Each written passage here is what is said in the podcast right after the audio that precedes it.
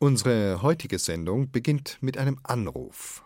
Genau, es beginnt mit dem Anruf. Das ist von Montag bis Sonntag immer das gleiche. Tür zugefallen, Doppelfalls, Normalfalls und ist in wenigen Sekunden erledigt. Und genau, das ist so ganz typisch. Christian Hans ist der Schlüsselsheriff. Er betreibt einen Schlüsseldienst in Nürnberg. Und Sie merken schon, wie abgebrüht er ist, oder? Kein Wunder. Er ist schließlich Profi. Er hat 24-7 mit Notfällen zu tun. Vielleicht auch jetzt gerade, in diesem Augenblick. Und der Kunde ist dann an festlichen Tagen meistens im Stress. Ja, zum Beispiel wegen des Weihnachtsessens, das jetzt unbeaufsichtigt vor sich hingart. Die Leute erzählen mir schon immer, was sie kochen oder wie weit das schon ist oder ob was verbrannt ist oder nicht. Das Essen riecht schon komisch oder so. Ne? Und das passiert natürlich an Weihnachten auch hier und da mal, dass dann das ganze Treppenhaus schon nach Braten riecht und wo ich dann auch den Leuten sage, ja, hoffentlich ist die Gans noch in Ordnung, ne? dann hat sich dann alles rentiert. Ne? Das wäre dann schon schön.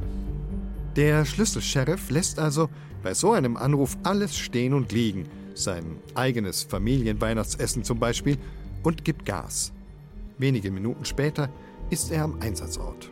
Ja, manchmal riecht es tatsächlich sehr streng und ich frage mich dann, ab wann fängt so eine Kartoffel dann Feuer? Also ist es schon der Geruch kurz vor Feuer oder ist das eventuell schon Feuer? Aber in meiner Zeit hat noch nie was gebrannt. Also es war schon deutliche Rauchentwicklung, schon öfter, aber es war noch keine Flammen in meiner Zeit. Gott sei Dank, sage ich jetzt mal.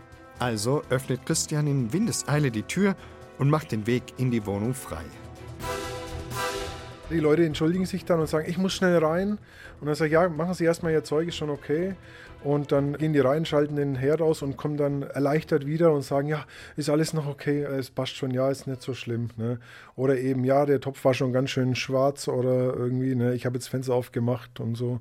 Die erledigen ihr Zeug, kommen wieder und dann sind die beruhigt und das Leben geht wieder weiter. Ne? Und in diesem Fall heißt das, das Weihnachtsfestessen kann seinen Lauf nehmen. Ich glaube, ein Weihnachtsbraten war noch nicht verbrannt, also noch nicht verkohlt, sage ich jetzt mal. Die meisten Essen sind genießbar und riechen richtig gut. Also ich hätte manchmal selber Lust, noch so einen Teller mitzuessen.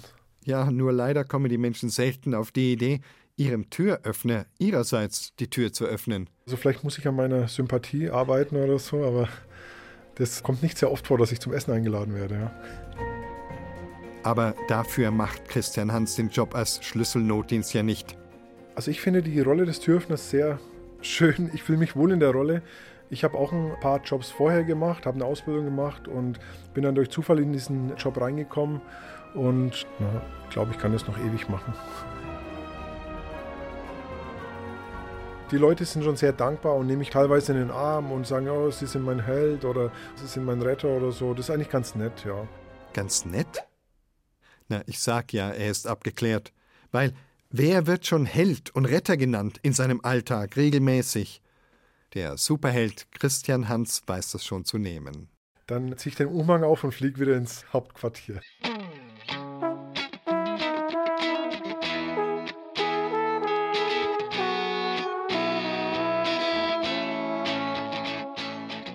Die Weihnachtsgeschichte ist eine Geschichte der geöffneten Türen. Denn als die Not groß war und die werdende Mutter in keiner Geburtsstation aufgenommen wurde, da öffneten ihr großzügige Menschen die Tür ihres Stalls. Der Rest ist Geschichte. Die Geburt des Jesuskindes, heißt es, hat auch die Türen zum Paradies wieder geöffnet. Und weil Türen in den Weihnachtserzählungen offensichtlich so eine große Rolle spielen, da haben wir uns entschieden, Ihnen weihnachtliche und unweihnachtliche Geschichten von Menschen zu erzählen, die ihre Türen öffnen. Oder die vor verschlossenen Türen stehen, die sich nicht mal ebenso in Sekundenschnelle öffnen lassen. Ich bin Ewald Ahrens. Sie hören Bayern 2, eine gute Wahl. Bleiben Sie dabei.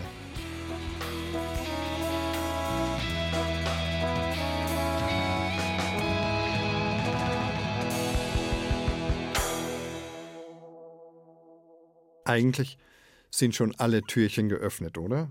Immerhin ist Weihnachten. Trotzdem, hier auf Bayern 2 ist das Motto unseres heutigen Feiertagsfeuilletons in der Zeit für Bayern Türöffner. Weil Weihnachten das Fest im Jahr ist, das eigentlich auch eine Tür öffnet, zumindest im übertragenen Sinn. Also hören Sie heute Geschichten von menschlichen und technischen Türöffnern oder eine Kombination aus beiden. Tanja Oppelt hat einen Türöffner im ganz besonderen Sinne besucht. Eine Geschichte, die Ihnen unter die Haut gehen wird. Was Sie hier sehen, ist eine ganz normale Haustür, aber das Schloss ist ein kleines bisschen anders. Es ist ein elektronisches Schloss, wie so ein Knubbel vorn mit einem etwas durchsichtigen Element. Und wenn Sie jetzt mal gucken, ich nehme also meine Hand, halte die Hand einmal hin, es piept einmal, leuchtet, zeigt mir sozusagen an, dass es meinen äh, Schlüssel erkannt hat, beziehungsweise mein Implantat. Ich kann den Knauf einmal rumdrehen und bin in meiner Haustür. Christian Zagel kann seine Haustüre durch Handauflegen öffnen. Der 40-jährige Hochschulprofessor hat einen Mikrochip unter der Haut. Er zeigt mir seinen Handrücken, die Mulde zwischen Daumen und Zeigefinger.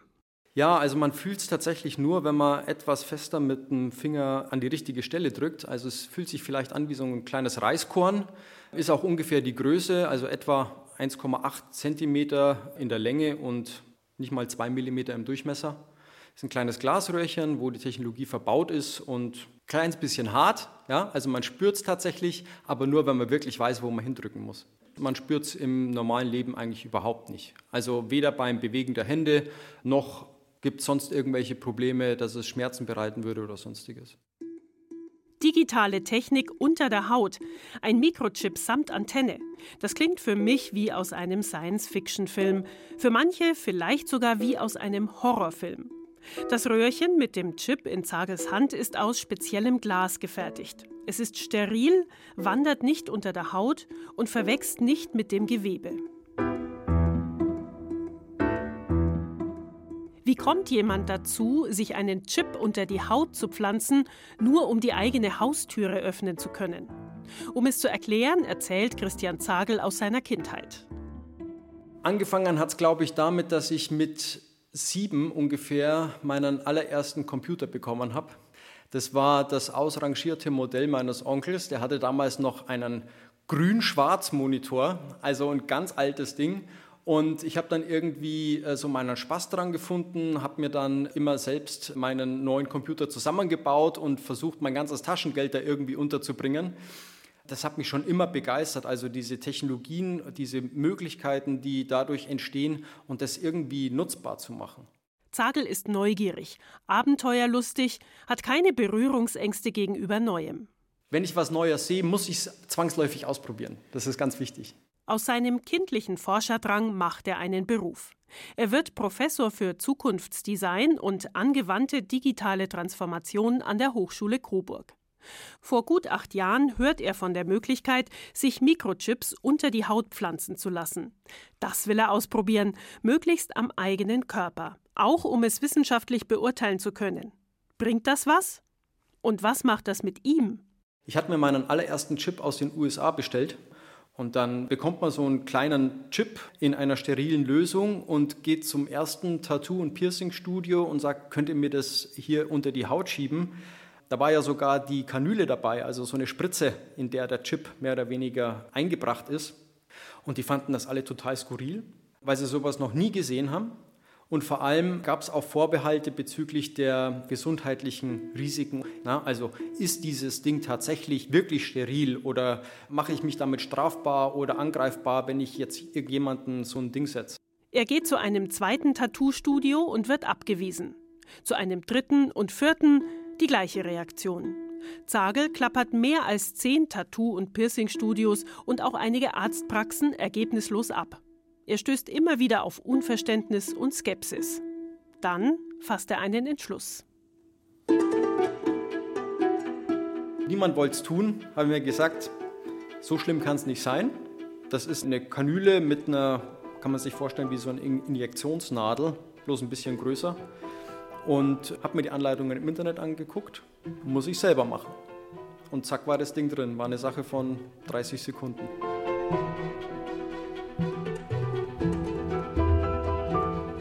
Die eigene Haut ist eine mächtige Schranke. Sie schützt unser Inneres vor Krankheitserregern, Nässe, Hitze, Kälte, Druck, Gewalt. Sie hält vieles aus. Unsere Muskeln, Sehnen, unsere Organe, unser Blut sind gut geschützt. Wenn etwas unter die Haut geht, dann berührt es unser Inneres und hinterlässt Spuren.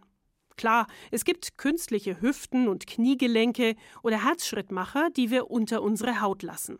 Aber ein Computerchip im eigenen Körper, der Signale empfängt und Daten verschickt, das kann Angst machen.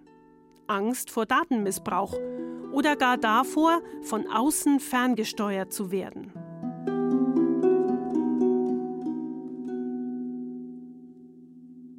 Seit acht Jahren lebt Christian Zagel mit einem Chip in seiner Hand. Er hat sich inzwischen sogar einen zweiten, moderneren eingesetzt. Bei dem ist allerdings die Technik kaputt, er muss demnächst wieder herausoperiert werden. Zagel empfindet die Mikrochips nicht als Fremdkörper. Viele Menschen verstehen nicht, was die Technologie tatsächlich kann und was sie nicht kann. Also gerade zu Beginn der Corona-Krise hat man immer wieder gehört, oder habe ich immer wieder zu hören bekommen, ja, jetzt hast du da auch noch einen Chip unter der Hand, jetzt können sie dich orten. Das funktioniert tatsächlich mit dieser Technologie gar nicht. Ja, die Technologie hat keine eigene Stromversorgung und kann letztendlich nur dann Daten schicken, wenn sie von einer externen Quelle mit Energie versorgt wird. Und sowas wie ein GPS-Modul, wo irgendjemand wüsste ganz genau, wo ich denn bin, das funktioniert damit faktisch einfach nicht. Was viele Menschen auch nicht wissen, ist, dass sie die gleiche Technologie tagtäglich mit sich herumtragen, sei es in einer Kreditkarte, sei es im Personalausweis. Die Near Field Communication, kurz NFC, ist eine Standardtechnologie auch in jedem Smartphone und jeder Smartwatch verbaut. Der Schritt von der smarten Uhr am Handgelenk unter die Haut ist für Zagel kein großer. Er ist überzeugt, solche Implantate würden vielen Menschen auch medizinisch helfen. Ein Chip könnte auf Herzrhythmusstörungen hinweisen oder Alarm schlagen, wenn sich ein Schlaganfall anbahnt. Zagel selbst hat auch Pläne. Er will sich möglichst bald einen neuen Chip einpflanzen lassen. Inzwischen hat er auch eine Ärztin gefunden, die das für ihn macht. Auf den neuen Chip will er den Dienstausweis seiner Hochschule laden. Wir können damit Türen aufschließen, wir können damit in der Mensa bezahlen oder wir können damit Bücher ausleihen. Die Unterstützung seiner Hochschule hat er. Ich glaube, dass wir diese Mittel und Möglichkeiten an der Hochschule eben auch unterstützen müssen, sagt der Präsident der Hochschule Coburg, Stefan Gast. Ich sehe die Hochschule hier als Versuchslabor. Wir sehen uns ja auch als Innovationstreiber in der Region und insofern unterstütze ich das allzu gerne. Wenn es aber an dieser Stelle weiteren Bedarf, persönlichen Bedarf anderer Kollegen und Kolleginnen gibt, wir dadurch eben auch die Möglichkeit haben, die Hochschule als Reallabor für gesellschaftlich relevante Fragestellungen zu etablieren, dann möge man sich bitte bei mir melden. Einige Studierende von Christian Zagel haben schon Interesse an einem Bodychip angemeldet. Und noch jemand denkt darüber nach. Zagel und seine Lebensgefährtin Mattia waren im Sommer bei den Nachbarn eingeladen. Seine Freundin wollte kurz zurück ins Haus, um etwas zu holen. Und dann sagt sie so: Schatz, gib mir doch mal bitte den Schlüssel, ich habe meinen daheim liegen lassen. Ich komme sonst nicht rein. Und dann stellt man fest, ups, das geht ja gar nicht so einfach, weil ich selber keinen physischen Schlüssel mehr habe, sondern der Schlüssel in meiner Hand ist. Was dann auch zur Folge hatte, ich musste selber rübergehen und aufsperren. Aber es ist letztendlich so, wenn die Menschen auch den Nutzen erkennen, und das ist auch bei meiner Partnerin so, dann sind sie auch der Sache viel aufgeschlossen. Also sie verlegt beispielsweise ständig ihren Haustürschlüssel.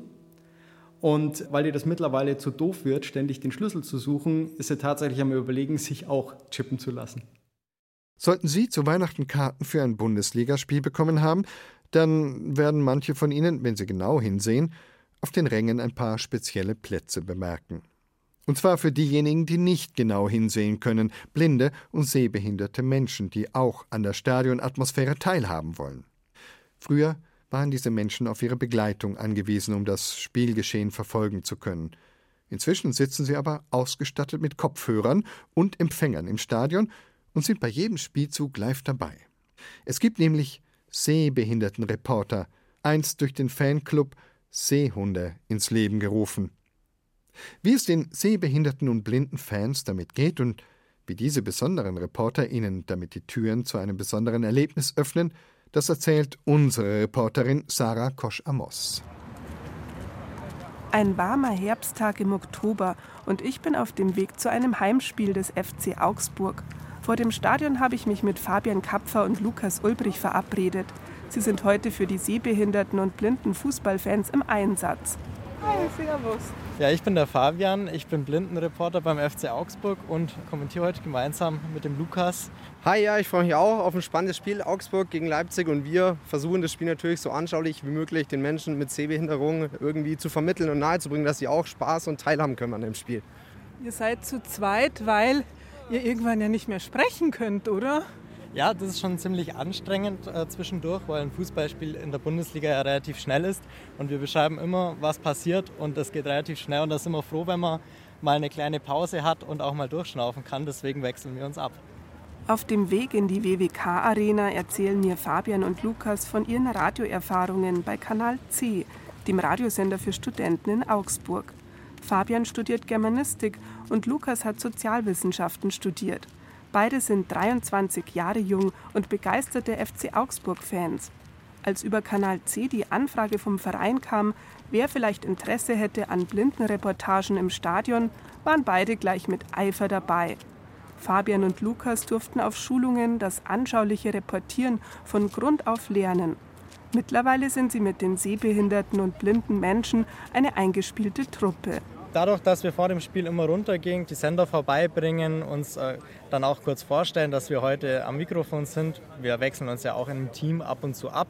Äh, haben wir eigentlich einen stetigen Kontakt. Da wird dann kurz über das Spiel geredet, ja, wie der Tag so war, was man so erwartet von dem FCA-Spiel, ein bisschen fachsimpelt und dann geht es schon bald los. Ja, und es gibt auch Events außerhalb. Man geht mal abends zusammen Pizza essen oder gibt so mal Treffen, gegenseitig Feedback und einfach nur mal schön über Fußball zu reden. Also es ist eigentlich schon eine tolle Gemeinschaft, macht auf jeden Fall super Spaß. Und die möchte ich jetzt gern kennenlernen. Führte mich zusammen. Dann würde ich sagen, machen wir uns mal auf ins Stadion. Während wir das Stadion betreten und hoch zur Tribüne in den Pressebereich gehen, vorbei an unzähligen Journalisten und Reportern, die das Spiel zusätzlich auf Monitoren sehen werden, sitzen die sehbehinderten und blinden Fans schon auf ihren Plätzen und warten darauf, dass wir ihnen die Funkempfänger und Kopfhörer, über die sie das Spiel verfolgen können, aushändigen. Ich darf mich zu Toni und seiner Frau Marianne setzen. Wir sind von Anfang an, eigentlich seit es den Service gibt vom FCA, sind wir eigentlich beide dabei.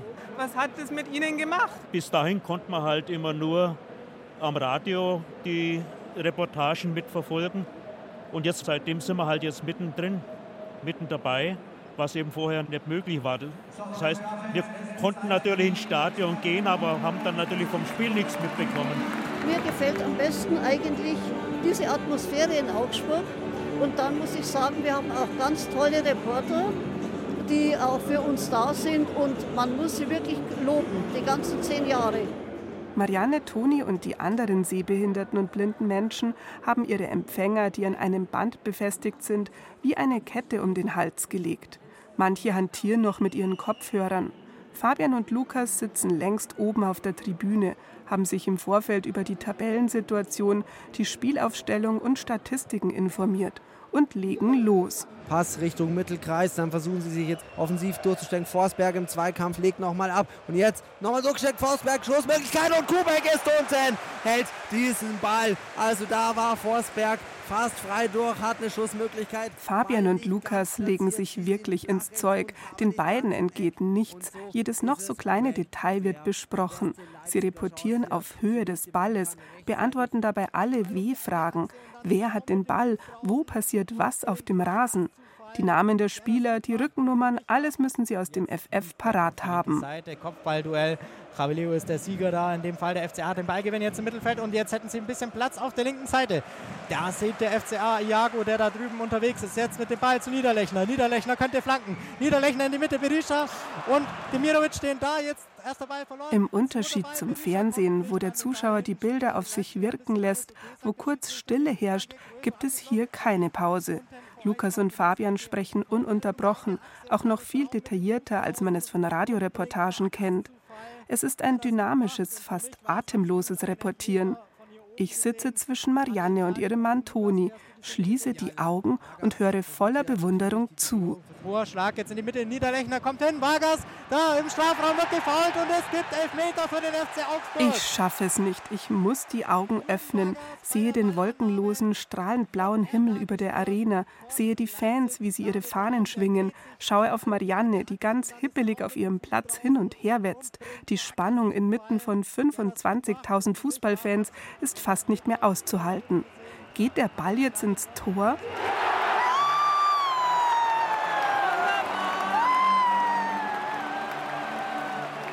Marianne umarmt mich. Juhu. 1 zu 0. Eine muntere erste Spielhälfte geht zu Ende. In der Halbzeitpause mische ich mich unter die Fans. Auch Amelie und Anna sind auf den Empfänger und die Kopfhörer angewiesen. Ich bin farbenblind, das heißt, ich kann die Trikots jetzt auch nicht so gut auseinanderhalten, sozusagen. Es ist voll super, dass es das Angebot gibt. Es ist einfach nicht mehr alleine zu Hause sitzen, einfach ein Miteinander mit meinem Mann, das mitzuerleben und für mich eigentlich auch vom Stadion her die Atmosphäre. Es gibt einfach ein bisschen mehr Lebensqualität an einem zurück. Lukas und Fabian sind kurz da und freuen sich über die Rückmeldungen. Ihre Begeisterung für Fußball hört man immer raus. Aber das allein reicht nicht aus, das wissen beide. Ja, ich glaube, es ist einerseits schon Talent und es ist andererseits das Fachwissen, das man sich über die Jahre als Fan oder als Fußballbegeisterter automatisch erarbeitet hat. Und natürlich brauchen wir auch ein Talent, sprechen zu können, zu reden und einfach die Bilder, die wir ja visuell sehen können, eben übers Ohr gut zu transportieren. Bei mir ist es auch ein bisschen Inspiration, das darf man beim Bayerischen Rundfunk ja sagen, von heute im Stadion. Das habe ich als Kind und auch heute immer noch oft gehört. War da auch immer total begeistert, als man da dann quasi vom Radio, egal wo man war, mitgelebt hat, die Fußballspiele. Und das hat mich schon inspiriert und irgendwie dann sowas auch mal zu machen. Ich finde es total spannend und ich finde solche Audioformate an sich, die können schon auch sehr emotional sein und ein Fußballspiel so richtig packend machen für alle Zuhörerinnen und Zuhörer. Die zweite Spielhälfte wird packend und unglaublich emotional. Augsburg führt mit drei Toren, die Stimmung ist mitreißend und kippt in den letzten Spielminuten. Rote Karte für Augsburg. Mit einem Mann weniger ist auf einmal alles anders. Leipzig schießt ein Tor und innerhalb der letzten beiden Spielminuten zwei weitere. Der Spielstand am Ende unentschieden 3 zu 3. Ich kann verstehen, dass Marianne und ihr Mann Toni, Amelie und Anna und die anderen Fans geknickt sind. Auch Fabian und Lukas geht es nicht anders. Sie müssen nicht neutral und unparteiisch berichten. Man darf ihnen ihr Herzblut für ihren Verein, den FC Augsburg, durchaus anhören. Das macht ihre Reportage so emotional und anschaulich. Nicht die elf Mann auf dem Rasen waren in meinen Augen die Stars des Nachmittags, sondern Fabian Kapfer und Lukas Ulbrich, die das Spiel für die sehbehinderten und blinden Fußballfans so lebendig und irgendwie eben auch sichtbar gemacht haben. Sarah Kosch Amos Macht hoch die Tür, das Tor macht weit, heißt es in einem der schönsten Weihnachtslieder. Und genau das hat die Journalistin Tina Groll mal an Weihnachten getan. Dazu muss man allerdings die Vorgeschichte kennen. Sie hatte vor einigen Jahren als Volontärin bei einer Lokalzeitung in Bremen ein Porträt über einen jungen, obdachlosen Mann geschrieben. Dazu hatte sie ihn drei Stunden lang in einem Café interviewt. Die Geschichte hatte eine Welle von Hilfsbereitschaft ausgelöst und auch Tina Groll selbst zum Nachdenken gebracht. Weil wir uns nun ja schon etwas kannten durch dieses lange, intensive Interview und dadurch, dass wir uns immer mal wieder vorher schon begegnet waren, hatte ich da so ein bisschen Vertrauen und kam dann einfach auf die Idee, warum frage ich ihn nicht, ob er Heiligabend nicht bei mir verbringen wollte. Es war so, dass ich selber nicht zu meiner Familie fahren konnte, die etwas weiter weg wohnt in einer anderen Stadt, weil ich Feiertagsdienst in der Redaktion hatte. Und insofern sowieso zu Hause war in meiner kleinen Wohnung in Bremen. Und äh, ich hatte dann geplant mit einer Freundin, die dann zu mir kam, was zu kochen und dass wir da gemeinsam den Abend verbringen wollten. Und dann dachte ich, na gut, warum bitte ich den jetzt nicht dazu?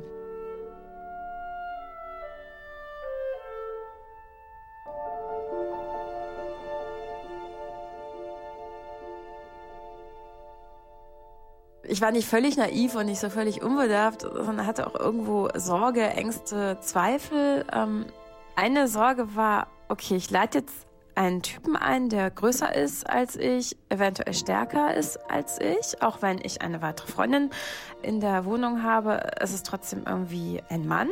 Wer weiß, was er mit uns machen könnte. Und er bringt einen weiteren Mann mit, von dem ich nicht weiß, in welcher körperlichen Verfassung der ist. Also im Zweifelsfall sind das zwei starke Typen, die möglicherweise drogenabhängig sind und die möglicherweise Wertgegenstände stehlen können weil sie einfach Beschaffungskriminalität zum Beispiel brauchen.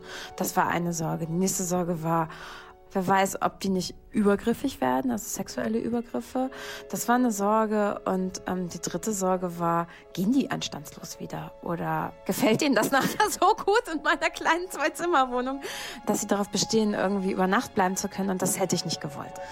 Also auch wenn es draußen kalt ist und schneit, irgendwie, ähm, das wäre zu viel gewesen.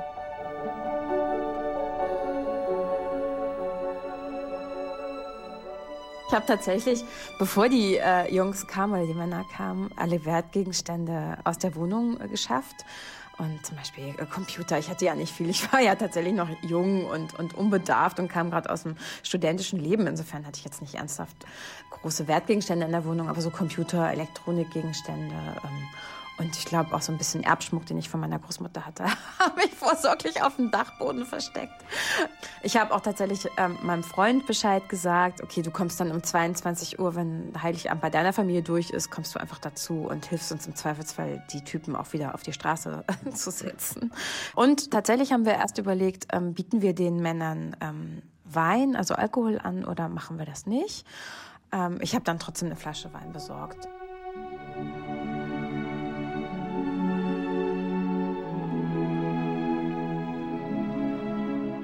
Der Abend war überwältigend schön. Also nach wie vor heute sage ich mal, das ist war eine der schönsten, wärmsten Heiligabende, die ich so je erlebt habe. Diese beiden Männer kamen ähm, ganz pünktlich. Es war einfach herzergreifend. Die hatten vorher in der Obdachlosenunterkunft geduscht. Die hatten sich ganz frische Klamotten angezogen, sogar gebügelt, das Hemd, das sah man auch. Und die waren so voller Dankbarkeit voller Dankbarkeit, voller Demut und einfach ganz entspannt auch. Wir haben dann ganz entspannt zusammen ähm, gekocht. Ich glaube, wir haben Reispfanne gemacht, also sowas ganz total Unweihnachtliches eigentlich. Ich hatte so einen kleinen Weihnachtsbaum im Topf besorgt, den wir gemeinsam geschmückt haben. Meine Freundin und ich haben uns vorher überlegt, was schenken wir denen denn? Die müssen doch was zu Weihnachten bekommen. Was schenkt man Obdachlosen? Ja, ein paar Socken. Socken und Deo hatten wir mit Schleifchen versehen, worüber die wahnsinnig dankbar waren. Und ähm, die beiden hatten mir ein, ein Bild gezeichnet. Also der eine konnte Comics malen und der andere ähm, konnte, wie gesagt, auch Musik machen, hatte dann seine Gitarre dabei. Und dann haben die echt ein Lied für mich gemacht und ein Bild gezeichnet. Wir haben zusammen gegessen. Wir haben zusammen dann tatsächlich die eine Flasche Wein mit vier Personen getrunken. Also es war überhaupt nicht ausufernd. Und dann haben die ähm, natürlich über ihre Obdachlosigkeit erzählt, über die Probleme, die es mit sich bringt, über ihre Wünsche, über ihre gescheiterten Träume, über schwierigen sozialen ähm, Bedingungen, aus denen sie stammten und äh, zerrüttete Familien welche Hoffnungen und Wünsche sie sich fürs neue Jahr vorgenommen hatten. Also natürlich eine Wohnung finden, rauszukommen aus dieser Perspektivlosigkeit und Teilhabe zu haben an der Gesellschaft. Und aus diesen beiden jungen Obdachlosen wurden einfach zwei ganz normale junge Männer. Und wir waren eine Gruppe von jungen Menschen mit unterschiedlicher sozialer Herkunft, unterschiedlichen Bedingungen im Leben. Aber wir stellten fest, dass wir die gleiche Musik mochten, dass wir gleiche Erfahrungen gemacht hatten die man halt so macht als junger Mensch. Ähm, und dass auch viele Interessen irgendwie ähnlich waren. Und ich war auch nicht mehr die, die Hilfestellerin oder, oder also da, wir waren einfach junge Menschen, die ähm, einen netten Abend zusammen verbracht haben und die alle irgendwie froh waren, dass dieses Weihnachtsfest sehr entspannt war, ohne Erwartungen, ohne Zwang, ohne Druck, ohne Familienstreit. Es einfach ein paar Stunden in, in Wärme bei Essen ähm, und Wein und angenehmen Gesprächen gab und ähm, wir haben unglaublich viel gelacht. Also die haben total entspannt gelacht, das weiß ich auch noch. Und dann hat der Mann, den ich porträtiert hatte, auch gesagt, boah, ich habe mich so lange nicht so wohl gefühlt.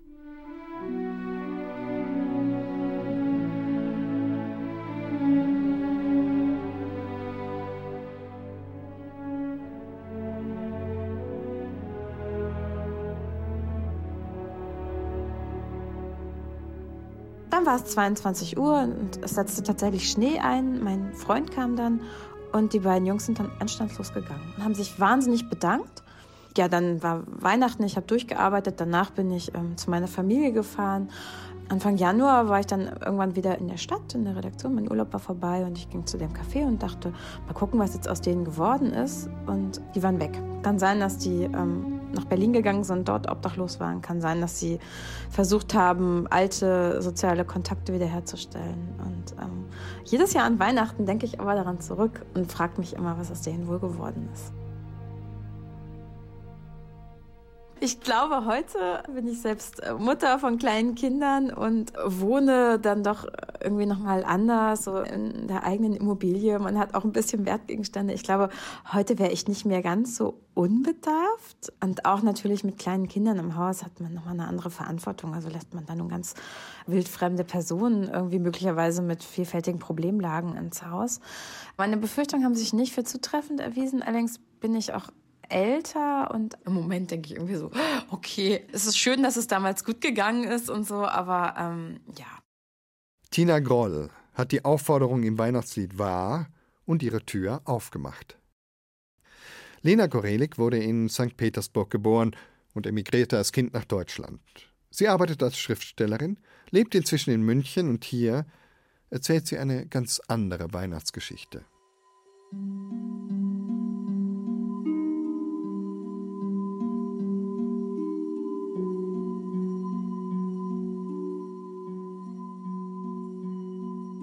Mädchen steht am Fenster, blickt hinaus in die Dunkelheit dieses Winters.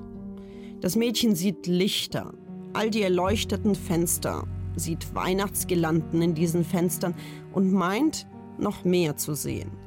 Zum Beispiel die Lichterketten, die an geschmückten Tannenbäumen hängen, die man Weihnachtsbäume nennt, in den Wohnungen hinter den Fenstern.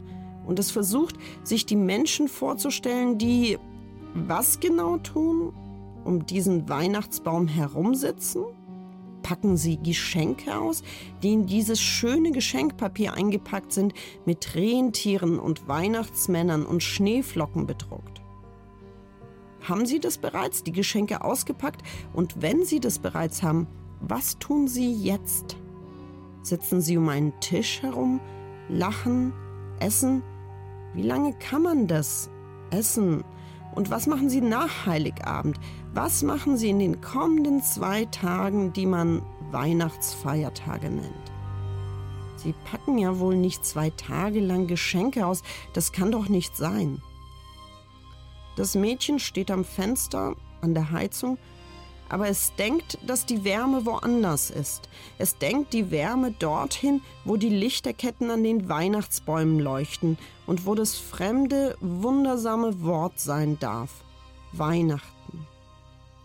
Gleich wird sich das Mädchen umdrehen, es wird sich in den Sessel fläzen und einen Weihnachtsfilm nach dem anderen schauen. Was anderes steht heute nicht in der Fernsehzeitung. So stellt sich das Mädchen Weihnachten in den Wohnungen mit den Weihnachtsgirlanden an den Fenstern vor, in die es Wärme hineindenkt. Wie die Weihnachtsfeste der meist amerikanischen Filme, die es im Fernsehen in den kommenden Tagen ohne Unterbrechung guckt. Wer ist dieses Mädchen am Fenster? Ich jedenfalls möchte es nicht gewesen sein.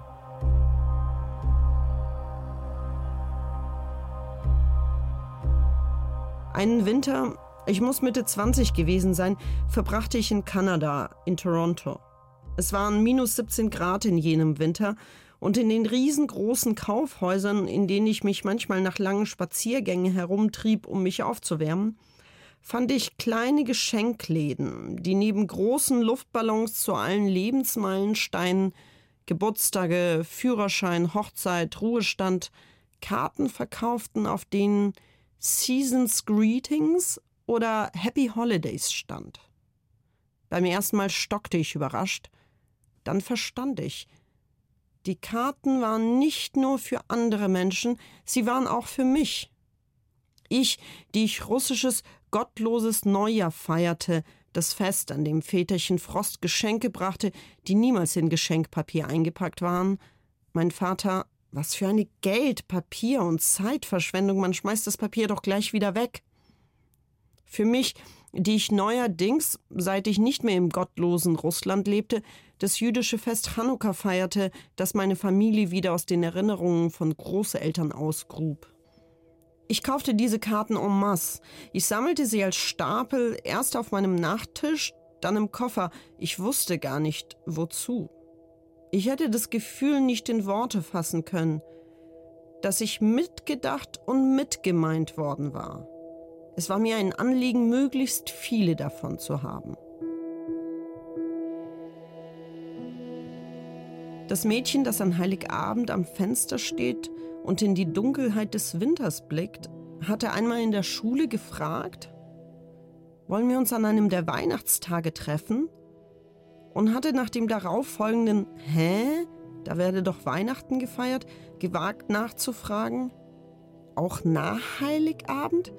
Was macht ihr an den anderen Tagen? Und die Antwort auf diese aus Sicht des Mädchens mutige Frage war so wahr wie simpel ausgefallen. Die Antwort eines Kindes, das Weihnachten von Geburt an kennt. Na feiern, was denn sonst?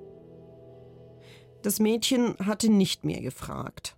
Es hatte Weihnachtslieder im Musikunterricht gesungen, es hatte Weihnachtsgeschichten im Deutschunterricht gehört und geschrieben, es hatte Weihnachtsschmuck und Weihnachtsgeschenke gebastelt und geschwiegen, wenn die anderen in der Klasse laut darüber nachdachten, welches gebastelte Werk welche Oma bekommt. Es hatte auch bei jedem, das kannst du dir doch zu Weihnachten wünschen, geschwiegen und noch nicht erfasst, dass es vielleicht Augenkontakt zu dem Jungen mit dem Namen Ümit hätte suchen können, vielleicht hätte es sich dann weniger alleine gefühlt.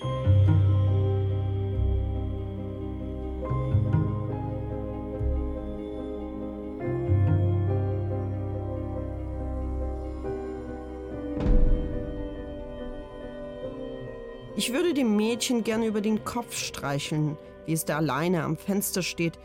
Ich weiß nicht, ob es für das Mädchen tröstend wäre oder paternalistisch. Ich würde dem Mädchen gerne sagen, dass es in den 90ern in einer schwäbischen Kleinstadt lebt.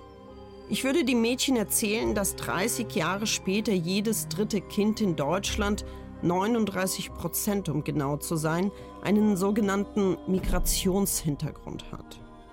Ich würde dem Mädchen diesen Begriff und seine Konnotationen nicht erläutern, das täte ich dem Mädchen nicht an. Ich würde dem Mädchen gerne sagen, dass es nicht allein ist, dass nicht alle Weihnachten feiern, dass es noch andere Feste, andere Traditionen, andere Familien, andere Bäume gibt.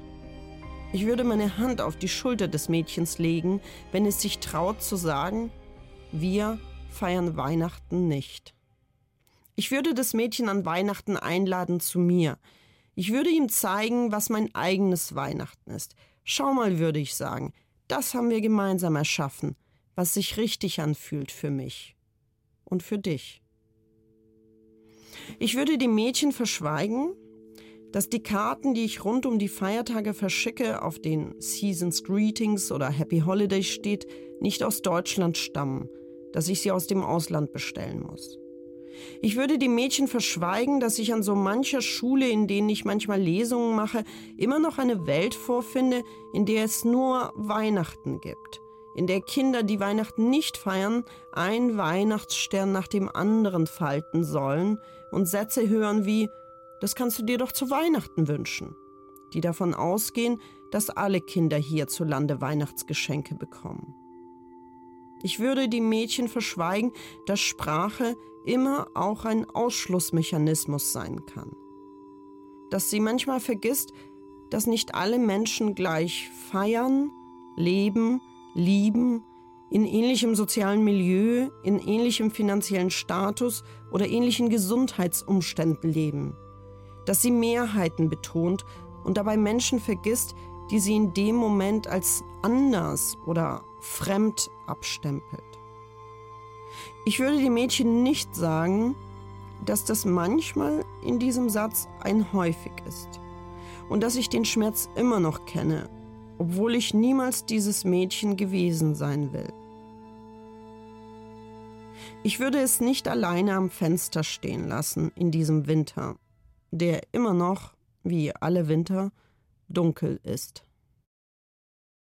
Von Sätzen, die Türen versperren und solchen, die Türen öffnen können, hat Lena Gorelik erzählt. Es gibt einen schönen mongolischen Gruß bei Ankunft und beim Abschied. Sitzest du leicht und gut? Und deine Reise sei leicht und gut. Unser Feiertagsfeuilleton in der Zeit für Bayern auf Bayern 2 geht zu Ende und ich öffne Ihnen weit die Tür in einen hoffentlich friedlichen Weihnachtsfeiertag. Und ob Sie nun sitzen oder reisen, beides sei leicht und gut. Mein Name ist Ewald Ahrens und ich freue mich, wenn Sie mich auch morgen hier auf Bayern 2 wiederhören wollen.